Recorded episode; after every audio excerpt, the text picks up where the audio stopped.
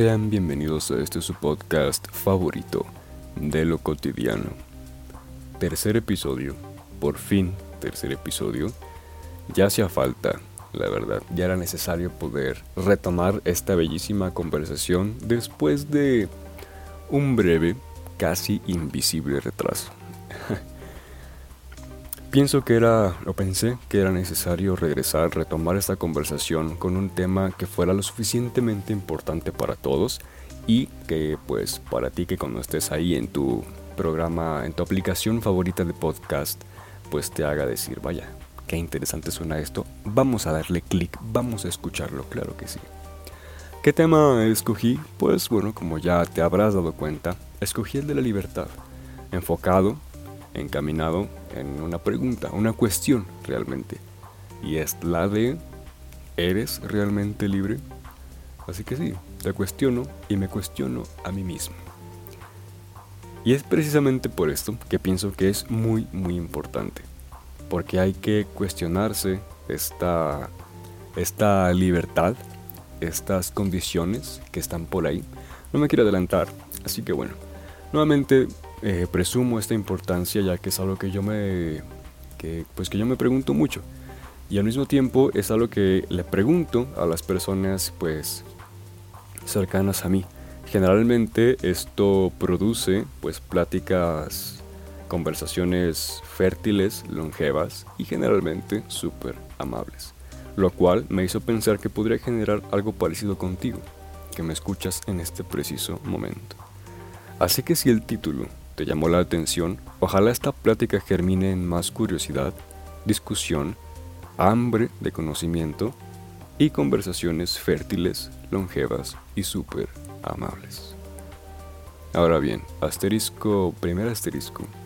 En el título aparece parte 1, y es que así como imagino ya te habrás, eh, ya habrás intuido, hay muchísimas formas de hablar de la libertad. Digo, Realmente casi todos tenemos una opinión y es precisamente por esto que no quise cavar mi propia tumba haciendo de este un capítulo de un episodio único. Como más adelante voy a, voy a revelar, en esta ocasión yo me apoyo de, de conocimiento de un filósofo. Entonces pues filosofía afortunadamente hay en todos lados. Hay muchos filósofos, así que pues nuevamente sería un poco corto, demasiado cortoplacista de limitar esa conversación a solo un punto de vista, así que en el futuro me gustaría regresar con más puntos de vista para refrescar la conversación. Hoy hablaré de este tema, como ya mencioné, con ayuda de un filósofo, un filósofo y científico prusiano llamado Immanuel Kant, un nombre bastante popular. Es un filósofo famoso, creo, así que ojalá ya hayas escuchado su nombre, al menos en algún momento de tu vida. Para este episodio me voy a apoyar en concreto de algunos conceptos que leí recientemente en su obra Fundamentación de la Metafísica de las Costumbres.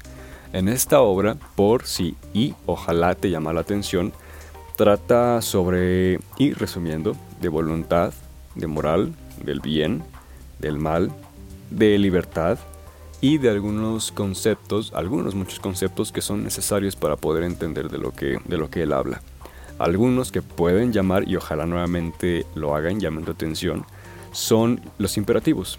Los imperativos categóricos, los imperativos hipotéticos, entre otras muchas cosas. Ahora bien, yo por mucho tiempo he cuestionado mi propia voluntad, mi propia libertad, y como ya mencioné, se lo cuestiono también a otras, a otras personas.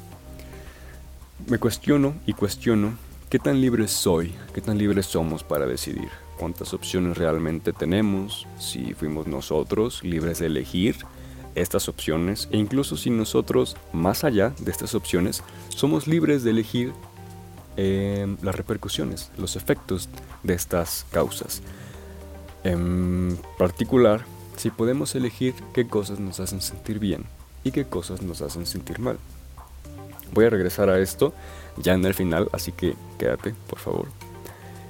Pienso que el primer obstáculo para llegar a una respuesta satisfactoria es el de responder a otra pregunta, una primera pregunta, una necesaria. Y esta es, ¿qué es la libertad? Y es que, ¿cómo saber, cómo yo atreverme a preguntarle a otros y a mí mismo si son libres si no sé en un principio de dónde partir? Si no sé cuál es el principio de la libertad. Así que bueno, es precisamente aquí donde Kant hace su primera aparición, ya que en el libro antes mencionado pues da una respuesta, una que al día de hoy me ha servido mucho y quiero compartir contigo, a ver si también te sirve.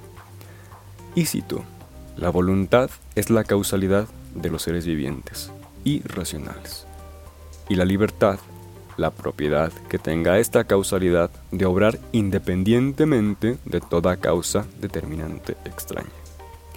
Así como la necesidad física es la propiedad que tiene la causalidad de todos los seres privados de razón de ser determinados a la acción por la influencia de causas extrañas. Puede parecer algo intimidante, pero vamos por partes.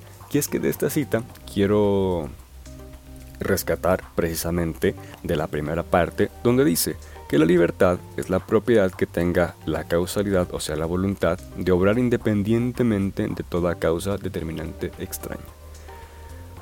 Esto es lo que a mí me ha dado em, pues un suelo firme hacia donde definir, hacia donde encontrar mis propias respuestas y es pues principal para poder continuar. Pero antes de ello y para poder llegar hacia donde realmente quiero llegar, es necesario también eh, mencionar otros dos conceptos que este filósofo habla antes de llegar aquí. Y estos dos conceptos son los de heteronomía y autonomía de la voluntad. La autonomía de la voluntad corresponde a una voluntad independiente a cualquier móvil, siendo este cualquier cosa que nos despierte algún interés. Por el contrario, la heteronomía de la voluntad es la dependencia de la misma a cualquier móvil, nuevamente siendo este cualquier cosa que nos despierte un interés. Y es aquí donde yo me cuestiono, o sea, ¿no acaso todos actuamos por interés, o sea, para conseguir algo? Puede que sí, ¿no? Y es que, bueno, ejemplos hay muchos. Ah, podemos actuar para conseguir algo que nos haga sentir bien, podemos actuar para evitar el dolor de algo que nos hace sentir mal, Em, y al mismo tiempo, y entre todo el espectro de acciones que pues abarcan estas dos cosas, también se incluye, por ejemplo, algo que he estado pensando mucho últimamente, que es la trampa del altruismo, como así le puse eh, brevemente. Y con esto me refiero a aquellas acciones, acciones perdón, que son buenas o que en apariencia son buenas, pero no se hacen, no se llevan a cabo realmente porque sean buenas, sino porque a aquella persona que, las, que las hace, que las actúa, pues le genera cierto placer, le hace sentir bien el actuar bien. Entonces ya no actúas porque busques el bien, sino porque buscas sentirte bien. Parece trabalenguas, ya lo sé. Ahora nuevamente, parece que todo corresponde, que todo cae ahí, pero para los más curiosos, Kant habla de una autonomía, la propone, em, siendo esta eh, una donde nuestra voluntad pueda y quiera convertirse a una máxima universal, escapando así de la heteronomía. Em, si esto te da, curiosidad, te invito a que leas este, la obra de Kant. Es algo que sería pues complejo de tratar en este, en este episodio y creo que es para, otra, para otro día. Muy bien, estas ideas llegan hasta los imperativos categóricos, pero también son temas para otra conversación. Así que por el momento creo que basta con concentrarse en la reflexión por fin la reflexión respecto a la heteronomía de nuestra propia voluntad. Pasar de la pregunta original de ¿eres realmente libre? a ¿te sientes libre? ¿Qué tan libre te sientes? Reflexionar sobre qué tan dependiente o independiente es nuestra forma de actuar, sobre cuántos móviles tenemos y que tal vez determinan nuestras acciones. Pienso que este proceso de crítica a nosotros mismos puede ayudarnos a cultivar una sensación de independencia de nuestras situaciones determinantes, obviamente sin restarles importancia, pero pues nuevamente eso será para otra ocasión. También pienso que si somos capaces de reconocer las situaciones que nos hacen actuar de una u otra forma, podemos llegar a reconocer una fuerza de cambio en nosotros y ejecutar una libertad de acción que parta de nuestras determinaciones y pueda moverse hacia otro lado, que nos aporte más o si nos quedamos igual, al menos ya conocemos un poco más de nosotros mismos. Fueron estos puntos a los que quise llegar desde el inicio, y es que precisamente defiendo mucho, como ya se habrán dado cuenta, eh, y también por los episodios pasados, esta independencia de, de muchas cosas, es decir, poder darnos cuenta de en dónde estamos parados y hacia dónde vamos. Y pienso que en este caso poder darnos cuenta de los móviles que tiene nuestra voluntad eh, nos ayuda muchísimo. Nuevamente, como ya mencioné, incluso para darnos cuenta de cómo reaccionamos ante las cosas, de que, cómo nos hacen sentir ciertas acciones, ciertos momentos, cómo actuamos. Y una vez que tenemos esa conciencia, poder tal vez generar una sensación, un momento de cambio para poder avanzar hacia otro lado.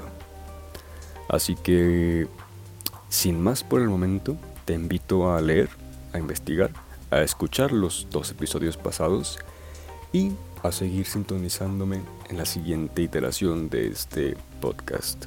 Yo soy Luis de Mar y esto fue De lo cotidiano.